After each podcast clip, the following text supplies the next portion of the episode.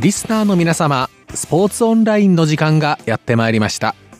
このコーナー本日の担当はトーマス小又です。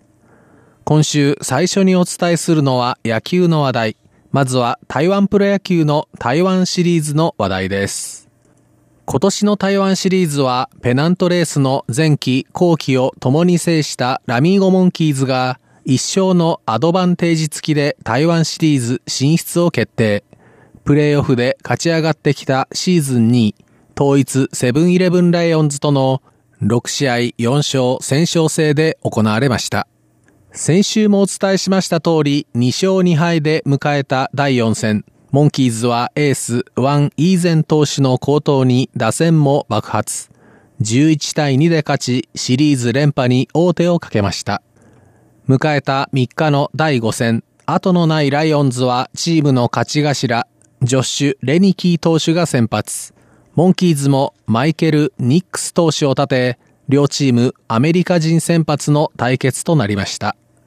試合は1対1の4回裏、モンキーズが連続安打にライオンズのエラーなども重なり3点取り4対1とリードしますが、ライオンズも5回と7回に1点ずつ取り返し、3対4と1点差に詰め寄ります。最小得点差で追いかけたいライオンズは7回裏、まだ76球しか投げていなかったレニキー投手から、プレーオフで高級縁を見せたアンディ・バンヘッケン投手に交代。しかし、この系統が裏目に出ます。モンキーズはワンアウトから各 A 位選手のソロホームランで1点を追加すると、ヒット、フォアボール、ヒットでさらに追加点を挙げ、6対3としてバンヘッケン投手を KO。さらに変わった王京明投手も攻め立て、犠牲フライにスリーランホームランで4点追加。10対3と試合を決めました。モンキーズは9回表、西武王のチン・ウクン投手がワンアウト1塁から2番のソ・チケツ選手をダブルプレーに打ち取り試合終了。アドバンテージを含めシリーズ4勝目を挙げ、2年連続6度目となる台湾シリーズ制覇を決めました。モンキーズは2年連続での全後期シーズン及びシリーズ完全制覇です。直近7年で5回目の優勝、まさに黄金時代です。なお、シリーズの MVP には通算打率5割をマークした陳春秋選手が2年連続で輝きました。陳選手は今年は順調でない時期も多く辛かった。でも今日はそれが報われたと涙ながらに語りました。また6回の優勝すべてでチームを率いている名将高一中監督も試合後には声を詰まらせながら後期の優勝からシリーズまで間が空きプレッシャーが大きかったと語り来年は初の3連覇に挑戦すると宣言しました。来シーズンは他のチームが打倒モンキーズを目指し強化することでリーグのレベルアップを促すことでしょう。5年ぶりのシリーズ進出も敗れたライオンズもこの悔しさを今後に活かしてほしいと思います。続いては国際大会の話題です。7日、日本の福岡県のヤフオクドームで台湾プロ野球の主に若手の精鋭で結成された中華民国台湾のナショナルチームと日本のトップチーム侍ジャパン日本代表の走行試合が行われました。ライオンズの若手先発の左腕、高新安投手、そして死試験投手が侍ジャパン打線を5回まで無失点で抑え込む見事なピッチングを見せると、打線は5回表2アウト1、3塁からモンキーズの各 A 位選手のタイムリーヒットで先制。ライオンズのチン・ケツケン選手のタイムリーの後、さらにモンキーズのラン・インリン選手がレフトのテラス席に突き刺すスリーランホームランで一挙5点を挙げます。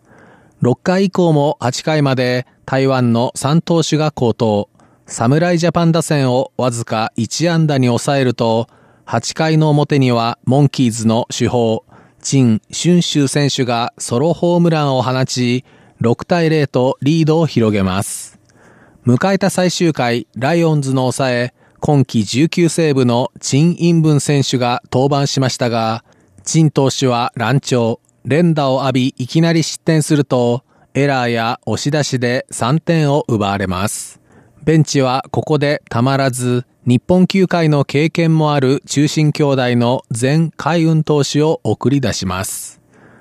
前投手はセンター前に落ちる不運な当たりでさらに2点を奪われますが、最後は広島東洋カープの田中康介選手を三振に打ち取り、6対5でなんとか逃げ切りました。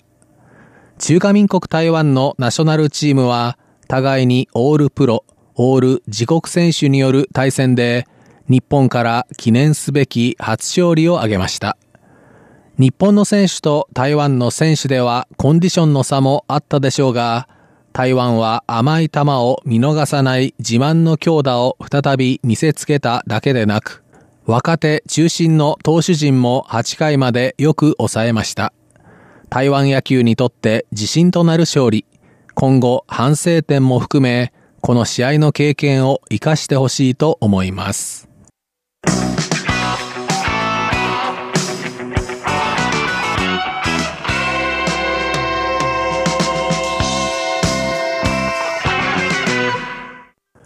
続いては重量挙げ。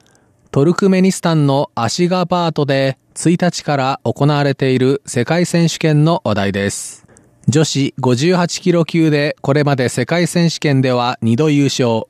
今年8月インドネシアのジャカルタで行われたアジア大会でも優勝した中華民国台湾が世界に誇る女王、世界ランキング1位の各慶順選手がまたまた強さを見せてくれました。各選手はクリーンジャークで142キロという世界記録も持っています。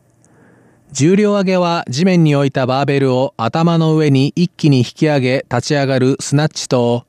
地面のバーベルをまず胸の高さまで引き上げ立ち上がり、その後一気にバーベルを頭上に差し上げるクリーンジャークがあり、それぞれ3回ずつ試技を行い、成功した最高重量の合計で順位を決めます。重量上げは今年から階級の変更、体重区分の変更が行われました。オリンピックについてはこれまでの男子8階級、女子7階級から男女ともに7階級となった一方で、世界選手権は男女ともに10階級に増えました。そしてこれまで58キロ級で戦ってきた各選手はオリンピックの7階級の一つでもある59キロ級に出場しました。各選手はまずスナッチの1回目100キロに成功すると、2回目に103キロ、3回目105キロといずれも成功。105キロの記録で2位のラトビアの選手に2キロの差をつけトップとなります。そして続くクリーンジャークはライバルの中国大陸陳記明選手との戦いとなります。各選手は1回目128キロに成功。2回目132キロを一度失敗しましたが、3度目に成功させました。一方の中国大陸陳選手は、1回目に130キロ、2回目には133キロに成功します。3回目陳選手は、各選手に追いつこうと140キロに挑戦するもこれは失敗。